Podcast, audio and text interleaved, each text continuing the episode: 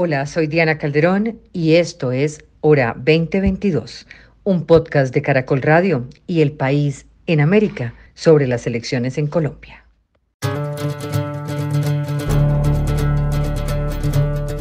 Bienvenidos al episodio 39 de la hora 2022, hora de elecciones. El lunes de fiesta, luego del proceso electoral, llegaremos al episodio 40. Hoy una oportunidad para hablar de cómo se movió la campaña presidencial en términos de comunicaciones, de estrategias de comunicación política. Hablaremos de qué tanto lograron emocionar a la ciudadanía, a qué discursos apelaron las campañas y los éxitos y errores en cada una de las candidaturas. También una mirada a los escenarios de redes sociales, debates, plazas públicas y lo haremos con los estrategas con los que empezamos estos episodios de la hora 2022. Ángel Becasino, gracias por estar con nosotros, estratega, experto en marketing, trabajando ahora para la campaña de Rodolfo Hernández. Gracias por estar con nosotros. Buenas noches, Diana. Eh, como siempre, un placer estar eh, con vos y con toda la audiencia de Caracol. Juan Pablo Rocha, presidente y socio de The Yuhu, Colombia, estratega académico. Muchísimas gracias, Diana, por tu invitación y me encanta estar aquí compartiendo con, mis colegas y contigo y con toda tu audiencia. Luis David Duque, especialista en opinión pública, también consultor, director de estrategia y comunicaciones. Muy buenas noches. Diana, buenas noches para usted, para toda la audiencia, para mi amigo Ángel y para mi amigo Juan Pablo. Y también Carlos Arias, experto en comunicación política, estratega y profesor del externado. ¿Cómo les ha ido? Muy bien, Diana, muchísimas gracias a, todos los colegas y a la audiencia. Feliz noche y listos. Y listos, a contadas horas de que abran las urnas y de que la publicidad política quede completamente restringida, se abre la discusión sobre estrategia en términos de comunicación que adoptaron las distintas campañas de los candidatos que hoy buscan llegar a la Casa de Nariño. Entre los discursos, las frases de campaña, los escenarios escogidos y hasta los colores que los identifican, todos buscan de alguna manera enviar un mensaje a sus electores. Petro optó por el tema El cambio por la vida. Federico, como se hace llamar Fico, impulsó ser el candidato de la gente. Rodolfo Hernández buscó identificarse como el ingeniero y formar a los rodolfistas de corazón, mientras que Sergio Fajardo insistió en ser la fuerza de la esperanza. Cada campaña en su narrativa sobre un propio candidato para que el electorado se identificara, mientras que los mensajes iban desde las propuestas irrealizables hasta aquellos que apelaban a emociones, en particular negativas, como el miedo, la frustración, la indignación, la incertidumbre. En términos de publicidad digital, solo una parte del universo de la comunicación, el periódico El Espectador reportó que hubo gastos de hasta por mil millones en los últimos 30 días. La comunicación también ejerció su rol de distintos escenarios, las redes sociales, en las que todavía hay un vacío normativo, se concentra una buena parte de la estrategia. Figuras como Rodolfo Hernández se han convertido en motivo de discusión y son virales ante contenido publicado. Por otro lado, está abierta la discusión sobre debates, las ausencias de candidatos, en fin, Empiezo por preguntarles una visión general de lo que fue esta campaña presidencial en términos de comunicación y estrategia. ¿Qué tan emocionante fue? ¿Les pareció entretenido lo que varios de ustedes aportaron, lo que lograron ver en las distintas campañas? ¿Quién empieza? A ver, Rocha. Láncese. bueno, yo me lanzo con una visión muy, muy particular mía. Yo creo que estas elecciones, yo, yo, siempre creo que las elecciones se tratan de una cosa, de una sola. Yo creo que estas elecciones se trataron también de una sola cosa y fue de Petro. Creo que mm, la mitad, déjenme decirlo de esa manera, la mitad del país quiere poner a Petro, la otra mitad no quiere poner a Petro. Em, y es clarísimo que cuando eso pasa se polariza eh, y el gran beneficiado es el mismo Petro porque todas las elecciones se trataron de eso. Eh, Petro hizo una muy bonita campaña, tengo que decirlo, desde hace mucho tiempo viene haciéndola, y fue una muy buena campaña. Eh, y, tiene una serie de votantes duros, votantes fijos, que haga lo que haga, van a seguirlo eh, votando y van a seguir siendo fieles a, Petro. y apeló a una emoción muy linda, es una emoción muy popular de que vamos a quitarle el poder a los que siempre lo han tenido Ay, se nos cortó la llamada con Rocha, vamos a, recuperarlo. Entre tanto, Arias. Bien, perfecto, Diana, muchísimas gracias. Tres elementos fundamentales que yo puedo destacar aquí. Uno de ellos lo desarrollamos en investigación bajo un software que se llama LUC, Linguistic Inquiry World Count, en la Universidad Católica con la Universidad de Santiago de Compostela, la Universidad del Norte, eh, que mide emociones políticas y eh, contraviniendo un poco lo, lo, que, lo que plantea Rocha, la emoción mm, fue miedo. Y lo encontramos en la narrativa y en la, en la, construcción de mensajes emocionales que están en las, en las palabras que utilizaron en Twitter los cuatro principales candidatos, eh, específicamente Federico Gutiérrez y eh, Gustavo Petro. Ese es el primer elemento. El segundo elemento que me parece importante es que la narrativa de, de esta campaña se, se movió en dos cosas. Una continuidad, otra cambio, y lamentablemente una narrativa que no, no cuajó, que fue la narrativa de esperanza, porque eh, el candidato que la representaba no movió bien las emociones en su discurso. Y un tercer elemento es que la comunicación política digital en estas elecciones fue verdaderamente protagonista. Ya lo habíamos visto desde la ola verde crecer poco a poco, como el Facebook había sido como un estallido de participación política y en estas elecciones otro tipo de plataformas del ecosistema digital que debe tener un candidato como son Instagram, como son incluso TikTok en algún momento de la campaña que fue nefasto para algunos como por ejemplo Oscar Iván Zuluaga eh, y Twitter claramente fueron protagonistas. Entonces estamos frente a una campaña que nos abrió la puerta a que hoy, sin comunicación política digital, es muy difícil hacer una campaña de elecciones uninominales, es decir, alcaldes, gobernadores y presidentes. Ángel Luis David. Eh, bueno, dos comentarios. Sobre lo que decía Juan Pablo, lo primero es que sí, solo estaba Petro en el escenario y después apareció Rojas. Creo que esos son los dos puntos fuertes del escenario. Lo segundo, sí, claro, una emoción central fue el miedo, creo que no es la única, pero miedo que se abrió en dos pedazos, el miedo a seguir con Duque, Duque 2, Fico, o el miedo a experimentar con Petro. Por lo demás, creo que hay un montón de cosas para comentar sobre la elección.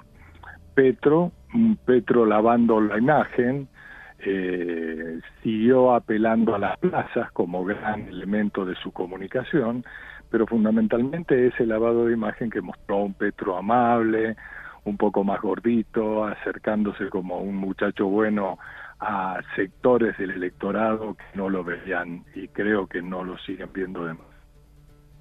Entonces, esa fue una de las novedades que hubo. La segunda, y eso tuvo un precio, que es en gran parte se desperfiló Petro con respecto a lo que significó en el 18. En el otro costado, Federico eh, desperfiló, es decir, perdió perfil, digo. en el caso, de, sí, en el caso de Federico, eh, pues creo que le resultó muy duro tratar de disimular qué representaba, ¿no?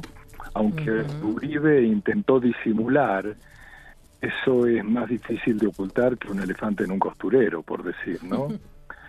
El apoyo tóxico de Duque se lo puso peor.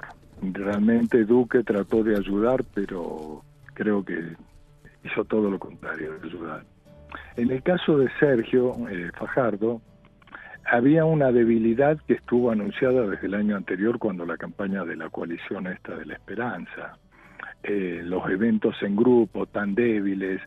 Mm, creo que Sergio cargó un cansancio de los electores y eso se empezó a reflejar en una especie de falta de energía en él, que acabó cobrándole entre el cansancio de los electores y el cansancio de él mismo en su energía frente al electorado, y lo fue relegando y se fue cayendo. En el caso de Rodolfo, creo que funcionó el natural de Rodolfo, que es esa franqueza, esa sinceridad en estado puro casi, ¿no? Y eso establece conexión, una ola emocional Mm, digamos que protagonizada por un país que quiere que no le mientan más y entonces sienten que este candidato no le miente. Entonces hay eso, ¿no? Creo que estos son los elementos como centrales para observar en el análisis. En la comunicación en sí no fue una campaña demasiado con novedades, ¿no? Que la, el protagonismo de lo digital fue mucho más marcado que en elecciones anteriores. Muy bien. Yo, yo quisiera decir que la elección habríamos que partirla en dos, antes del 13 de marzo y después del 13 de marzo. Antes del 13 de marzo un candidato muy sólido que parecía invencible en las encuestas y después del 13 de marzo el crecimiento de dos candidatos eh, que parecían no tener tampoco posibilidades y hoy eh, se pelean el segundo lugar. Lo segundo es que creo que está muy marcado en, la, en esta elección el humor social de la gente frente al gobierno y eso define muchísimo los sentimientos que los electores eh, hoy están a los cuales están apelando. Y por tercero, eh, decir que el crecimiento de lo digital eh, se vio muy marcado. Eh, el candidato que está de tercero en las encuestas apeló hasta hace muy poco solo a lo digital y parecía que le estaba funcionando, le faltaban unos pocos puntos para poder entrar en la pelea y le tocó pasar a, a un ejercicio mucho más territorial. A mí me gustaría preguntarles un poco a qué elementos se apeló, sobre qué ejes de comunicación política se movió la campaña. Algunos decían miedo, cambio. Eh, me pregunto si este escenario de polarización es lo que llevó al centro a que no tuviera posibilidad de ganar espacio. ¿A qué tanto populismo se apeló y se acudió en las candidaturas? Yo, ahí, quiero intervenir un segundo porque pues, estaba trabajando. Eh, ¿Carlos? Sí, sí, sí, soy Carlos. Sí estaba trabajando hoy en un artículo para un portal eh, advirtiendo la derrota de uno de los candidatos que pues, se va a evidenciar sobre quién estoy escribiendo, y es que eh, lamentablemente el pueblo colombiano, después del estallido social, entró en una fase de activo, cansancio de lo que estaba sucediendo con las estructuras y con la institucionalidad y con el establecimiento en general y cómo el establecimiento estaba llevando la sociedad y las políticas públicas y el presupuesto. Y dado ese estallido, el activo hizo y generó que el miedo, la rabia, la ira, eran las emociones que básicamente empezaron a detonar los comportamientos políticos, es decir, cómo esas emociones dijeron que en la consulta de la esperanza ninguno de los candidatos ¿sí? fuese eh, eh, eh, el resultante. ¿Por qué? Porque como esa emoción de hastío, ningún, ninguno de ellos la representó, pues todos se quemaron. Y lo que, hicieron o lo que generaron fue aún mayor desgaste de la forma en la que se ha venido llamando o llevando la política en términos de polarización. Por esa razón, las emociones neutras planteadas por el candidato de la coalición de la esperanza, que hoy está de último en las encuestas, casi sin ninguna posibilidad de triunfo, hicieron que los colombianos decidiéramos de nuevo por la polaridad. Es decir, o es eh, un extremo o es el otro, pero el centro no es posible, a pesar de que al inicio de los estudios de percepción la gente decía que, quería una opción de centro, quería algo que le generaba una neutralidad, pero ninguno de esos candidatos logró generarla porque se pusieron a pelear entre ellos. Es decir, entre ellos mismos plantearon la polaridad. Y si alguno de ellos hubiese, digamos, como en algún momento José Enrique Robledo lo intentó hacer, de poner las armas y conciliar y mostrar que efectivamente sí había una posibilidad de llevar con tranquilidad, con decencia, con neutralidad el discurso, hubiese sido de pronto una alternativa. Pero el pueblo colombiano estaba buscando alguien que le detonara o que, o que fuera solidario con el activo. Por eso es que yo creo que estamos hoy en la figura de o cambio o continuidad y teniendo dos tipos de cambio. Rocha. Eh, mi sensación es que la campaña de Petro es una campaña que, tu, que fue como omnipresente, tuvo muchísimos sentimientos, hubo un sentimiento de eh, odio, de populismo, de esperanza, yo creo que ahí hubo de todo, yo siento que fue omnipresente. Em, y siento que la campaña, por otro lado, de Fico fue de temor, fue de Petro es un peligro, Petro nos va a quitar la democracia, Petro va a ser, nos va a llevar a ser Venezuela, un poco el mismo discurso de pánico.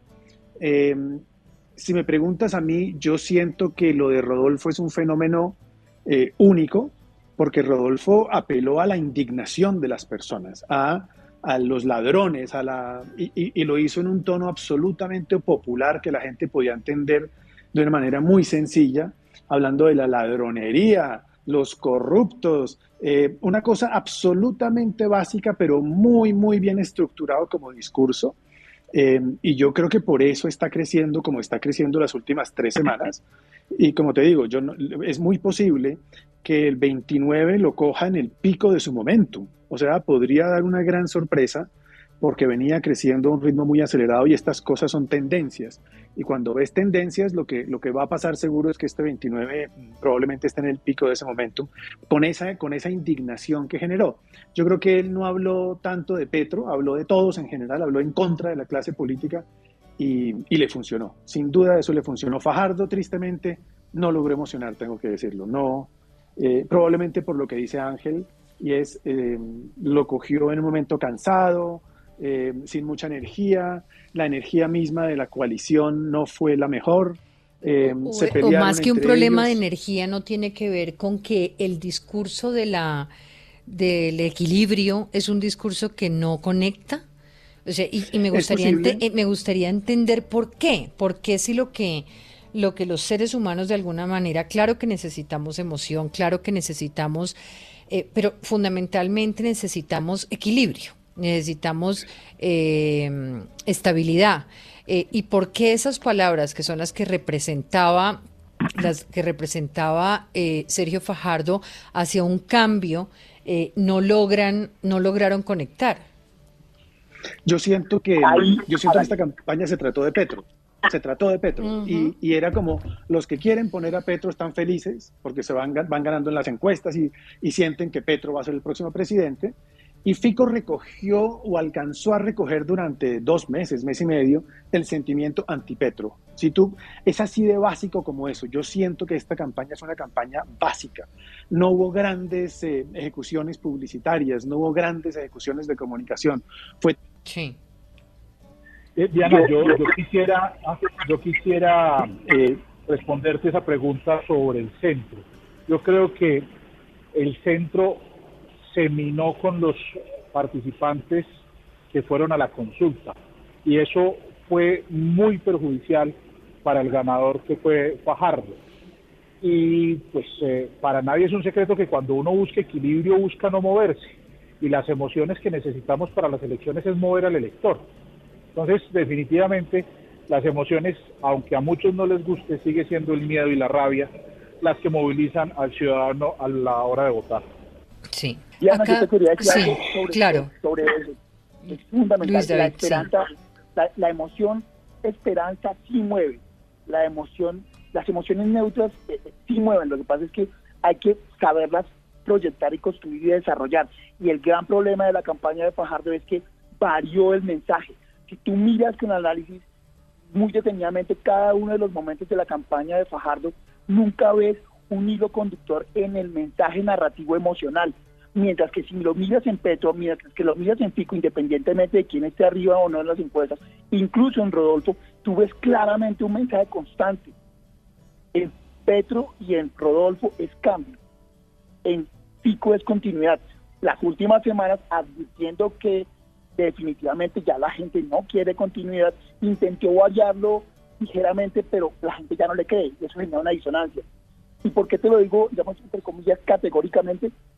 está confirmado desde la psicología política, está confirmado desde la psicología social que los seres humanos estamos buscando constantemente algo que se llama el balance cognitivo, es decir, no estar ni muy rabiosos, ni muy tristes, ni muy alegres, es decir, estar entre comillas en un escenario neutro. Por eso es que ese tipo de, emociones sí pegan, pero hay que construirlas muy bien, hay que ser muy reiterativo con ellas, hay que consolidar un mensaje. Y si uno mira la campaña de Fajardo, uno no encuentra un leitmotiv uno no encuentra más allá de que cambie de color sus afiches, ¿sí? la cara en, sus afiches, no encuentra ese mensaje de narrativa de impronta fuerte. Ese más otro tipo de variables que ya hemos mencionado, creo que es el, responde un poco a esa pregunta que tú dices, oiga, pero ¿por qué no si los colombianos queremos algo que entre comillas no nos lleve a los extremos? Es lo que entre comillas uno escucha mucho en las calles.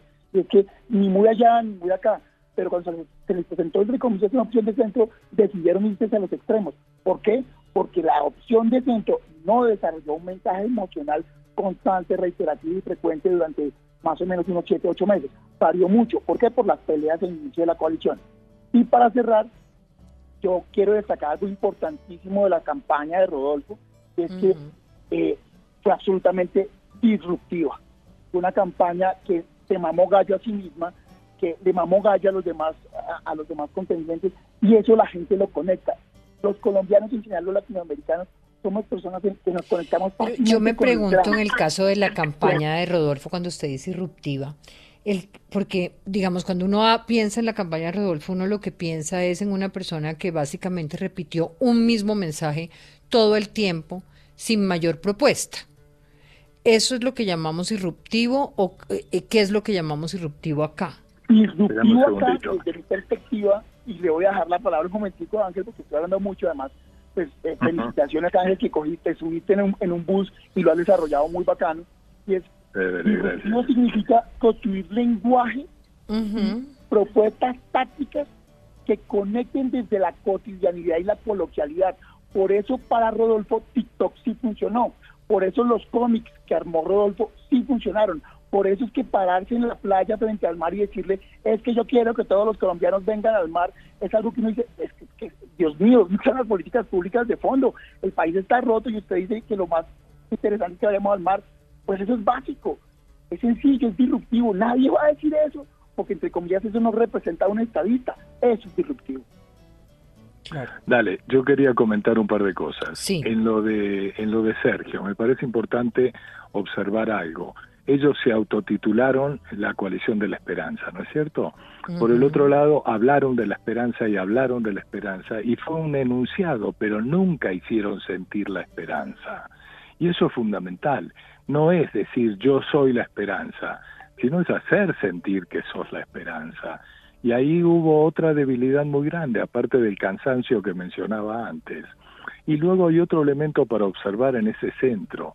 Estamos en un momento donde hay mucha incertidumbre en la gente, donde hay un resentimiento frente a cosas que le han tocado vivir, que ha sufrido en gran parte aumentadas por la pandemia, la crisis económica y demás historia. En esos momentos, la gente, aunque se autodenomine de centro, lo que quiere son extremos, extremos que le den confianza y que los pueden sacar del lugar en que están y no quieren estar. Entonces la gente está predispuesta a los grandes contrastes, o blanco o negro. Entonces el centro carga en sí misma ese equilibrio que vos preguntabas, Diana, carga una cosa que no es la que más encaja con este momento.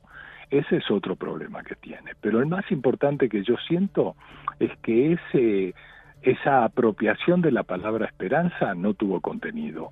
Y contenido hubiera sido tener algo que la hiciera sentir a la esperanza. Pasó eso. La segunda cosa que iba a comentar es, creo que hay algunas cosas que son muy claras en esta campaña.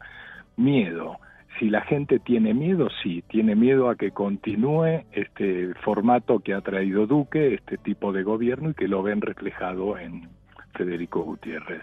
Tienen miedo a cambiar mal y eso lo ven reflejado en Petro. ¿Quieren cambio? Sí, claro que quiere cambio la gente, quiere salir de la situación en que está, quiere que pase otra cosa, otra cosa. Y ahí en ese otra cosa es donde también encaja Rodolfo no encaja Gustavo. Gustavo se volvió una figura que es ya parte del paisaje político de Colombia. Sorpresa hay en Rodolfo. Cuando hablamos de eso de Rodolfo, ¿qué es? Claro, es un reflejo de esa indignación, de ese deseo profundo de que ocurra algo diferente y algo que no suene al discurso lleno de palabras con que en general los, le pegan una ducha al electorado y el electorado se queda sin saber de qué le están hablando en tanto que Rodolfo recoge algunos conceptos particulares que son el sentimiento que tiene la gente, el hartazgo con la clase política, la negación a que le sigan mintiendo, la negación a que no le hablen claro, y Rodolfo, al margen de lenguajes disruptivos que estoy de acuerdo, chévere que se observen, pero Rodolfo tiene otra cosa, que es la comunicación política, comercial, de gobierno, de lo que sea, se basa en una especie de ley que hay en la comunicación, que es mensaje más frecuencia con la cual es expuesto ese mensaje. Coca-Cola no sería lo que es Coca-Cola si no la repitieran por todos lados, y así todas las marcas. En el caso de Rodolfo, los contenidos, los valores de las propuestas de valor, de valor que tiene Rodolfo están ahí se repiten, las repite él, son una constante. Y ese constante produce una identificación y produce unión. No es que yo te estoy diciendo yo soy esto y el otro candidato es tal cosa, sino yo soy esto y lo otro que vos no querés es tal otra cosa. Y ahí está donde la gente se identifica y eso se reitera y produce el resultado. Y el resultado es que en segunda vuelta creo que va a estar Rodolfo y Petro. Muy bien, voy a hacer una pausa, pero ya regreso con ustedes con una pregunta que les dejo. Ayer Mauricio Jaramillo decía que el populismo no debilitaba la democracia, que al contrario la fortalecía y que lo negativo sí era acudir a la demagogia. ¿Pasó esto en las elecciones? ¿Hubo un populismo que fortalece democracia y más bien un crecimiento de demagogia? Mm, posición difícil de entender. Ya regresamos.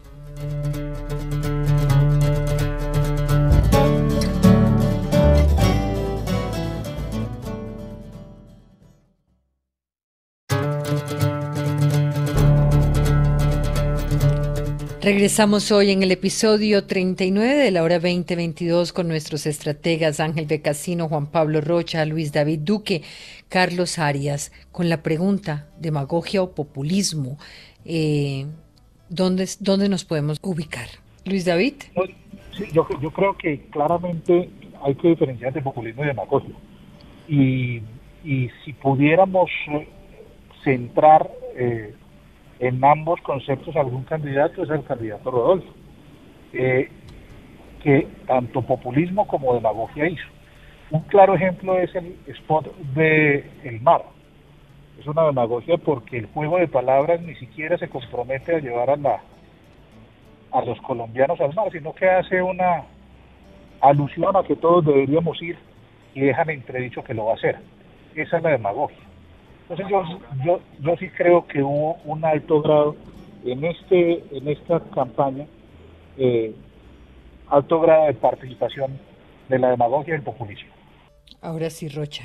Yo, eh, yo siento que evidentemente... Ángel, Ángel quiere intervenir acá. Sí, una cosa, eh, David, cuando está el mensaje del mar, donde él dice una verdad, que es que todo colombiano es elemental, todo colombiano tendría que tener el derecho a conocer el mar, en un país que tiene dos océanos en los bordes y la mayoría de la gente no conoce el mar. Ahí hay una verdad. En segundo lugar, mm, cuando hablas de, de demagogia, demagogia es engaño, y él no está engañando, él está diciendo una verdad.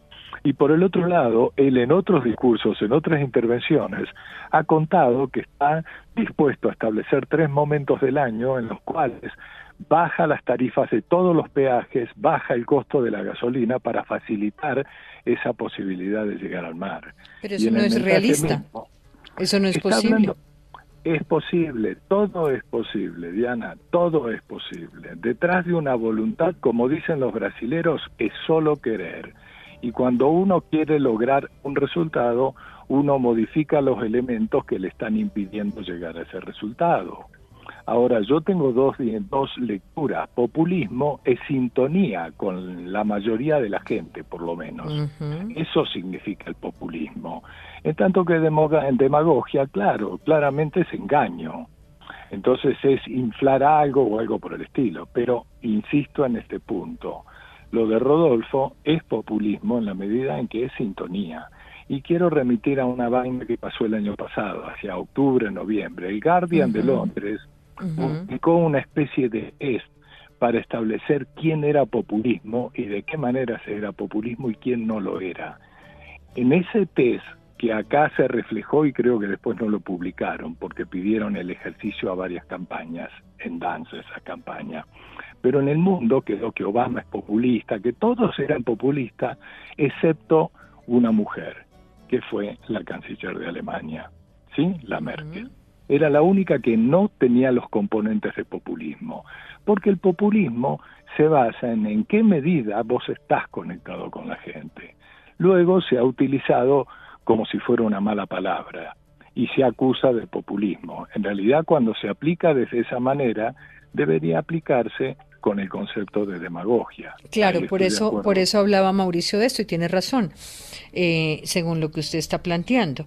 Ahora, ¿por qué una mujer como Angela Merkel puede conectar sin ser populista? Sí, ¿Cómo se lo explican los estrategas? Me parece una, una gran pregunta para poderlo entender, sí. Buenísima. Yo creo que Angela Merkel una característica, con un entorno que es el pueblo alemán. Y fue, habló con sinceridad, habló con claridad y habló con seriedad a ese país. Y creo que en ese estilo, y insisto, siempre hay que ver el contexto de cada líder, su contexto era el pueblo alemán, ¿no es cierto? En ese contexto, ella conectó en esa seriedad, en esa firmeza y en esa consistencia. Fíjate que uno de los grandes problemas, la política en general es un juego de cintura, como diría uno en el fútbol, pero la gente valora mucho a aquel que tiene consistencia, es decir, no es que un día dice una cosa y pocos días después se ajusta a todo lo contrario. Y creo que Merkel tuvo esos componentes en su personalidad, en su forma de ejercer el poder, que la gente se lo valoró y que cuando lo miras en neutro, comparando una serie de elementos, encontrás que la única que no era populista era Merkel. Sigamos, sigamos. Carlos Arias. Quisiera opinar, quisiera opinar de ese tema. Adelante. Em, Arias. Y es que si me parece que alguien eh, utilizó demagogia em, y propuestas absolutamente no cumplibles es Gustavo Petro. Quiero decir, lo, decía lo que fuera, porque yo creo que él mismo reconoció en un momento dado que podía decir lo que fuera y no iba a perder votantes. Y así lo han demostrado las encuestas. De alguna manera ha tenido 10 escándalos en la campaña y no pasa nada. Tiene un voto duro, lo que yo llamo el voto duro, que es un voto que no se mueve, diga lo que diga, y desde ese punto de vista, ese teflón o esa resistencia le ha permitido decir lo que sea. Lo que me parece interesante a mí de la narrativa de Rodolfo, tengo que decirlo, es que sus propuestas logró con su lenguaje propio aterrizarlas a un lenguaje que se volvió cotidiano para la gente. Que diga que conocer el mar es una cosa que todos los que no lo conocen quieren hacerlo, pero fíjate lo básico que es eso. Él no está hablando ahí de un gran programa, no, no, no, está hablando de una propuesta básica, aterrizada, que conecta.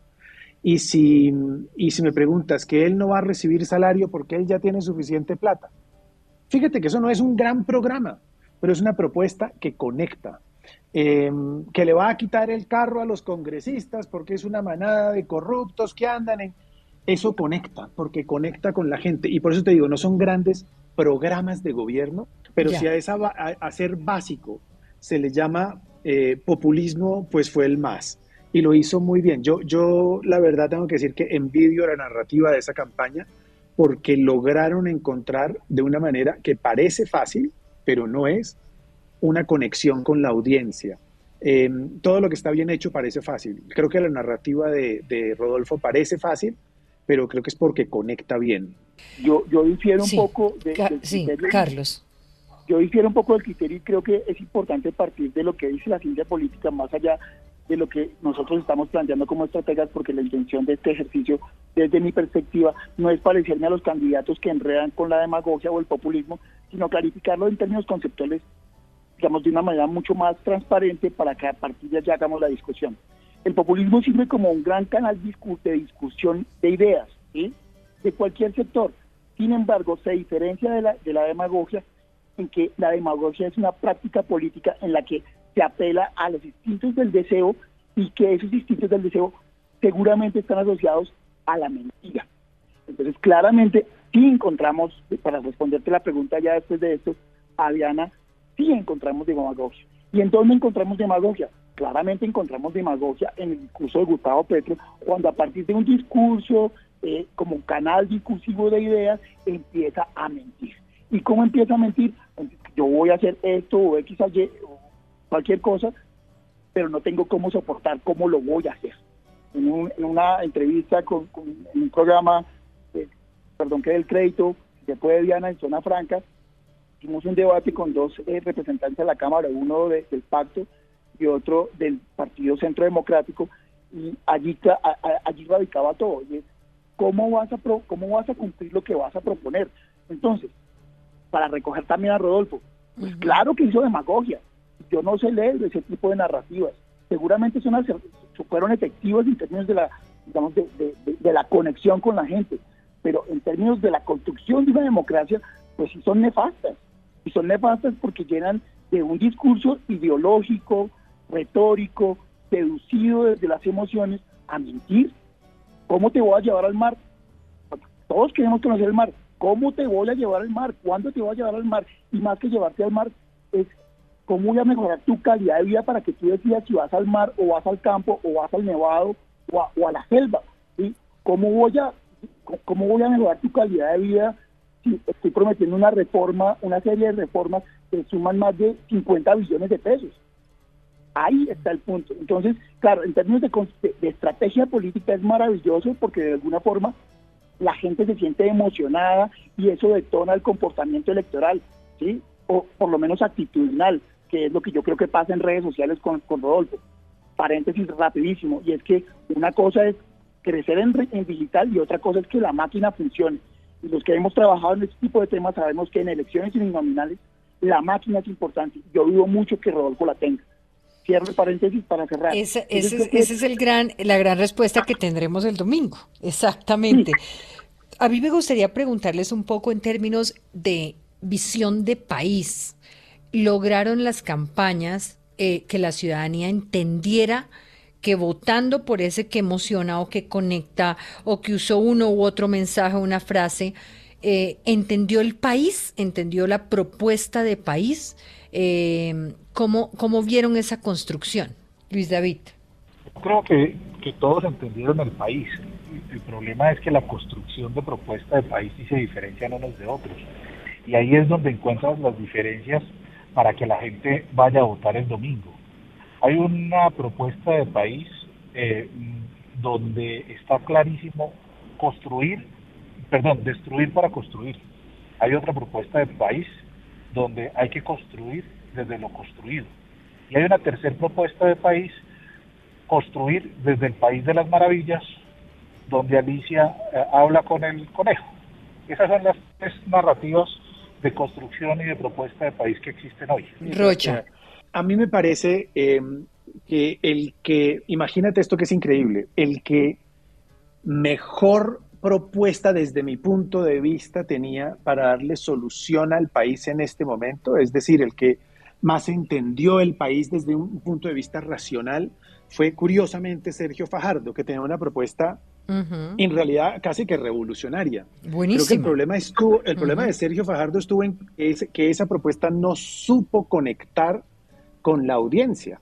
Por las razones, y estoy de acuerdo con lo que ya dijimos aquí, porque venía, porque venía cansado porque mm, el mensaje no tuvo consistencia, porque no logró emocionar. Pero si tú me preguntas a mí, ahí había una propuesta que respondía realmente a las inquietudes del país. Eh, y sin embargo, fíjate que eso no necesariamente es lo que gana.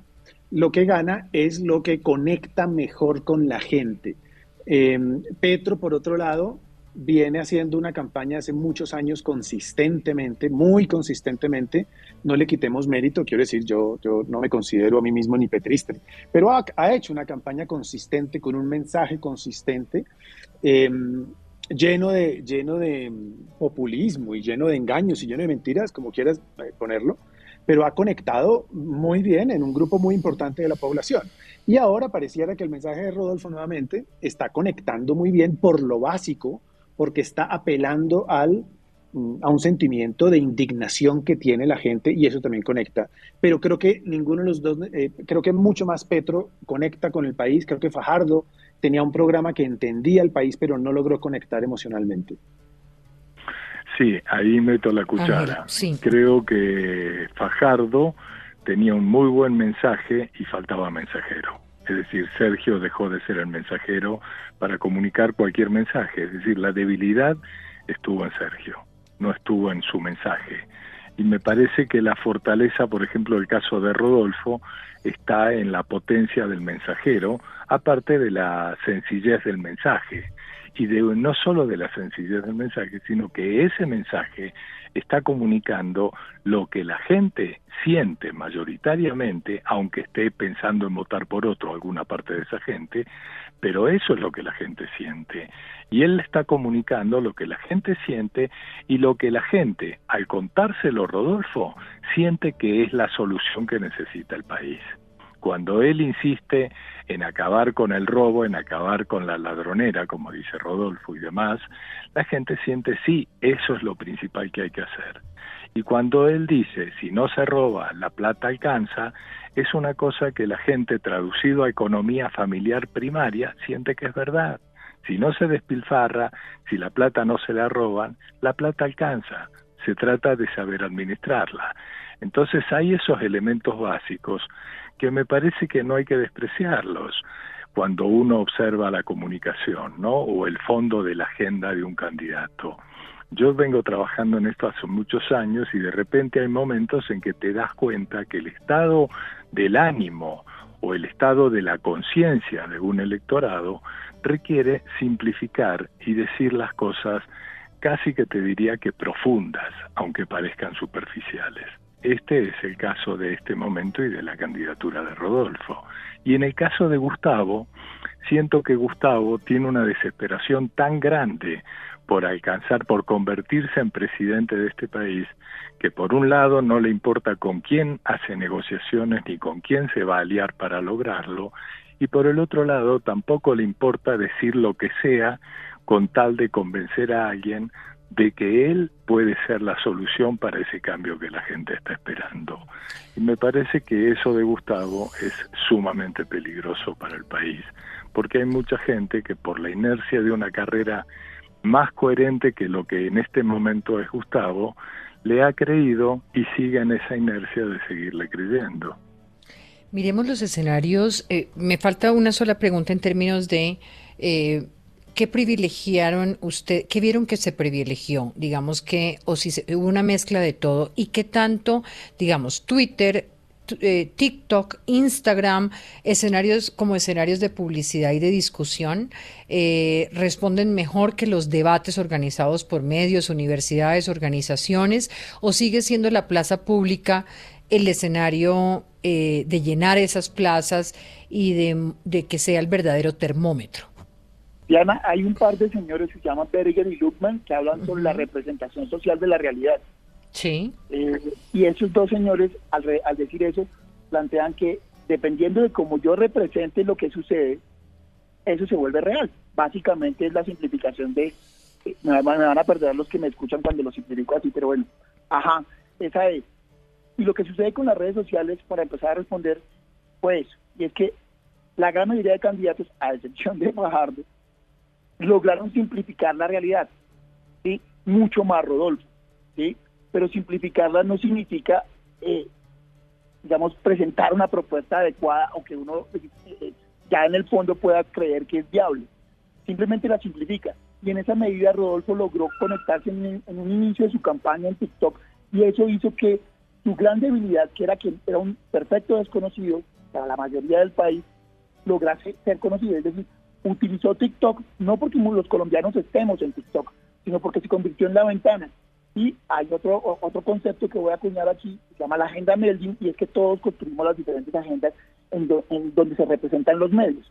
Es decir, cuando aparece en TikTok y los medios recogen el TikTok divertido, a veces un poco ridículo, ¿sí? a veces un poco exagerado, hiperbólico por las cosas que decía o por cómo aparecía, o los accesorios que se ponían, las gafas, o si se veía bailando, o si salía haciendo deporte, les parecía algo simpático, que fue el efecto Trump. Y eso hizo que empezaran a conocer a este señor que hablaba diferente, hablaba disruptivo, y eso eh, consolidó a, la, a la campaña de Rodolfo. Entonces, para cerrar, las redes sociales fueron muy importantes. TikTok fue un escenario en donde la gente se dio, digamos, él, Rodolfo, se dio a conocer. La gran mayoría de los otros candidatos no entendieron cómo aplicar TikTok, cómo usar TikTok. Yo sigo pensando que TikTok en política le falta muchísimo para saber si es materializable. Creo que Facebook sigue siendo la, la, red más poderosa, por eso eh, Gustavo Petro allí es el rey, y no solamente en términos de seguidores, en términos básicamente de lo que comparte la gente cuando se publica algo de Gustavo Petro, y eh, WhatsApp en términos de cadena. De ahí creo que Pico Gutiérrez, que hemos hablado muy poco de él, sigue siendo importante y por esa misma razón yo le apuesto, a, es un poco atrevido, a que en segunda vuelta vamos a ver a Gustavo Petro y a Pico Gutiérrez.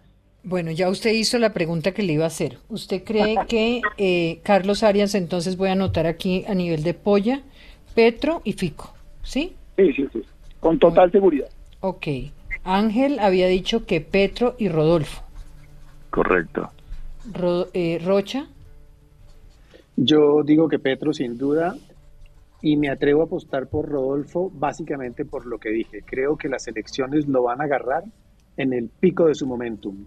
El escenario de la plaza pública, ¿cómo lo vieron? Pues la plaza pública es un espectáculo que funcionó muy bien en el 18 para Petro y esta vez lo, digamos, parte 2, plazas número 2. En el 18 mm, mi lectura es que fue muy auténtico como fue creciendo el escenario de las plazas y eso representó una especie de ola, la famosa eh, historia de las olas, las olas que van creciendo, cada vez eran más grandes las manifestaciones. Esta vez no hubo ese efecto de olas las plazas empezaron a sentirse muy producidas, no tan espontáneas como fue en el 18, y creo que eso le restó autenticidad a ese juego y la autenticidad convence. Pero las plazas se siguen comportando como espectáculo. En cuanto al otro escenario, digamos que es una plaza. Las redes son una plaza, virtual, más contemporánea, tecnológica, si querés, pero son una plaza.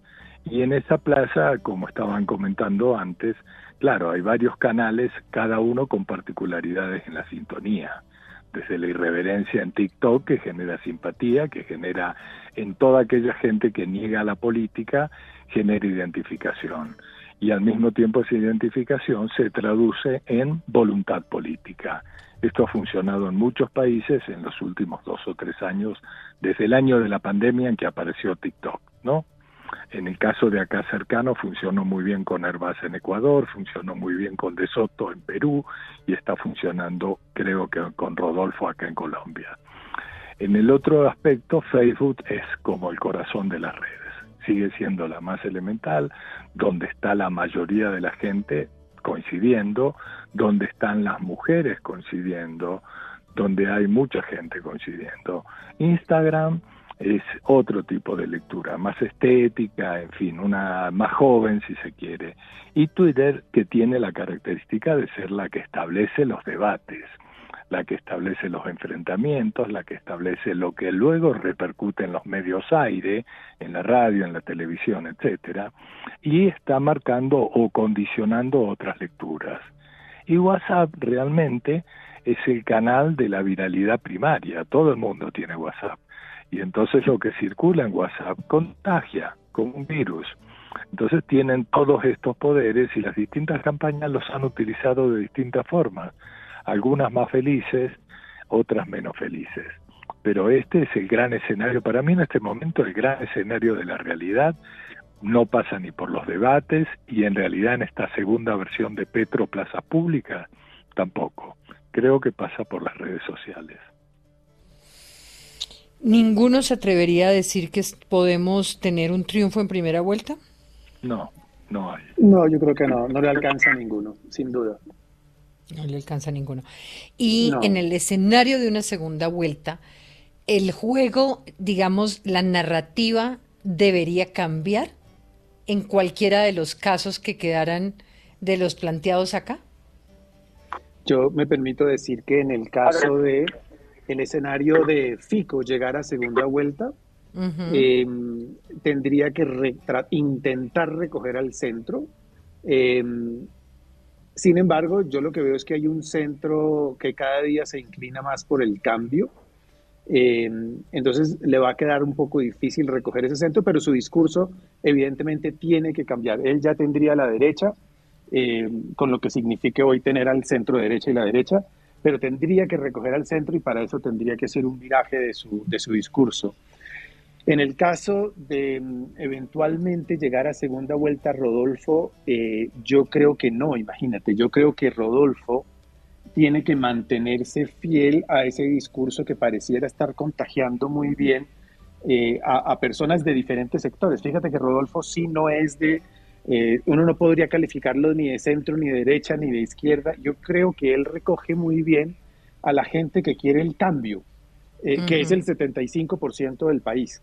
Em, y creo que podría recoger muy bien al centro derecha, que lo que básicamente están jugando en esta elección es a cualquiera menos Petro. Cuando, cuando tú crees que con cualquiera menos Petro recoges a la derecha eh, em, y con tu discurso muy básico que la gente entiende y que apela a la indignación, yo creo que él no tendría que cambiar su discurso, es mi punto de vista, em, porque pareciera estar pegando muy bien y parece que sigue creciendo y tiene todo por crecer. Esa es mi sensación. Se nos acabó el tiempo, pero gracias, gracias y bueno, estaremos el lunes mirando cuál es este resultado.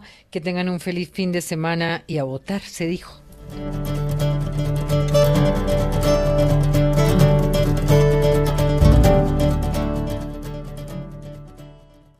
Hora 2022, la hora de las elecciones.